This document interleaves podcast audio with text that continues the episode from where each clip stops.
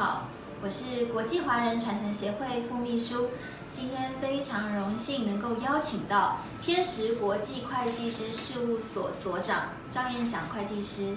那今天呢，赵会他会针对我们现在最热门的议题——房地合一税二点零的推动，来跟我们做详入的解说。那赵会呢，他本身哦是钻研国际税务相关的领域，但是对于国内的税法呢，他也是了若指掌哦。那赵会今天第一个问题就是想要请教，现在大家最关心的房地合一税二点零，嗯，七月一号正式上路了。对，那这个对个人还有对法人来讲，会造成什么样的影响？呃，其实这次房地合一税二点零，它主要针对的就是短期炒作部分，呃，去增加延长它这个短期的定义。那另外呢，就是针对原本的房地合一税有一些规避的方式呢，去做一些补充。嗯，对，所以它其实影响的部分就是以短期投资为目的的一些个人跟法人，对于长期持有或者是自住的个人及法人，它其实影响比较小。哦，那当然还有一块就是有一些呃资金比较充裕的资产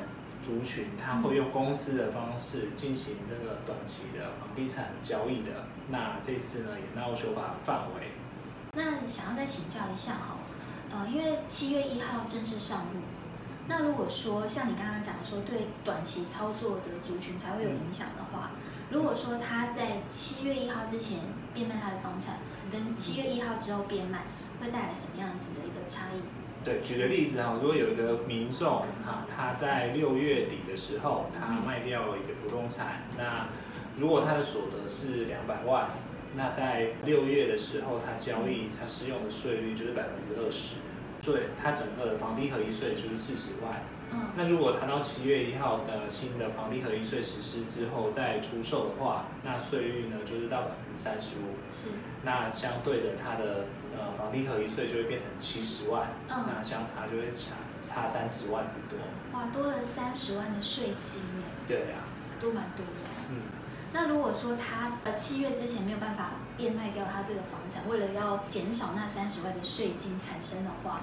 他要再等两年，是不是？对，他就是可能要持有到五年以上，嗯它才会恢复到原本税负。哦，这样对短期操作人来讲，两年他可以等吗？现在的话，因为利率比较低嘛，是对，所以就是看他短期之内这个资金的需求。嗯，如果他有资金的缺口，那他势必也是要卖。只是因为房地合一税它是一个所得税的概念，哦对，它是针对所得的部分会减少，所以其实也不会侵蚀到它原本成本的部分。那如果说本身就有很多房产的人来讲的话，他要怎么样子去规划他的税务的区块？其实就目前修法，呃，从去年年底的实价登录二点零，好到现在的房地合一税，嗯。它主要还是针对短期炒作的一些投资人嗯，抑制的这个措施，因为他怕房地产上升的太快。是对，如果他是多屋主，而且他是长期持有啊，不管是出租或者是呃给子女的嗯这个部分，目前的这些修法对他们来讲影响是比较小的。呃，所谓的就是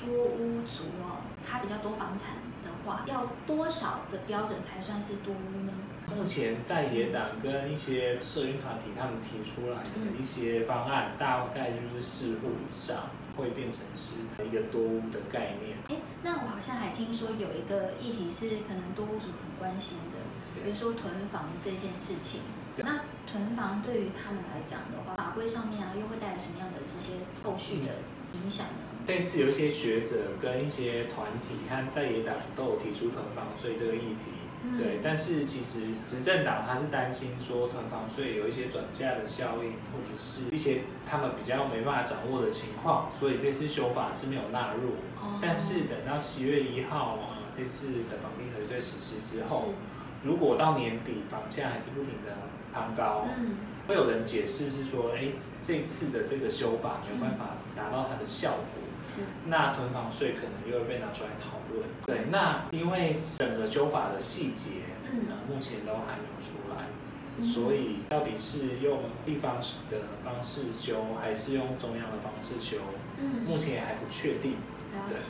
可能要等到那时候才会知道说囤房税对这些多屋主来讲，它的影响是什么。是，所以就是先看实施之后，呃，具体的情况，然后再看看未来就是针对多屋主，然后可能囤囤房的这些疑虑，对在制定新的这个法规。那其实政府其实不遗余力的在做很多法规上面的调整哦，嗯，就是为了要抑制这个房价不断的攀升嘛。对那像之前有这个豪宅税，对，然后房屋税，然后各县市呢也因为这些的税法相关的修整哦，在房价上面也有一些的新的这个制定的方式。嗯你觉得像这些修法啊，还有这些调整啊，这些政策下面，对于法人跟大众来讲，嗯又会带来什么样的影响？其实因为房价太高，对就居住正义这个议题，一直是台湾社会讨论一个很重要的议题，变成是一个民怨了啦。是，对，所以其实政府执政党它势必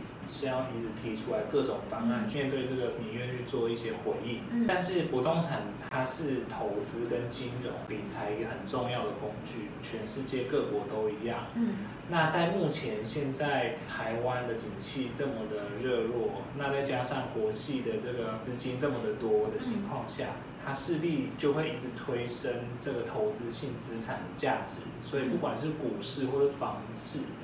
它的价格就会一直被提高。对，那政府的各项措施也不会希望导致这些投资的性能资产大幅的下跌，因为它对于一些个人或者金融机构会造成不小的冲击。对，对，所以其实就长期来看，房地产它还是一个重要的投资工具，这个事实是没有变的。那一个投资工具，它就会随着经济的景气，慢慢的提升它的价值。所以为了居住正义，然后为了就是整体经济，呃，政府在政策上面的拿捏，其实是真的是要非常要注注意到很多很多的细节。对，那今天真的非常高兴赵辉为我们带来这么详尽又清楚的解说，希望下一次呢，我们继续针对房地合一税二点零，还有更多深入的探讨跟分享。谢谢大家。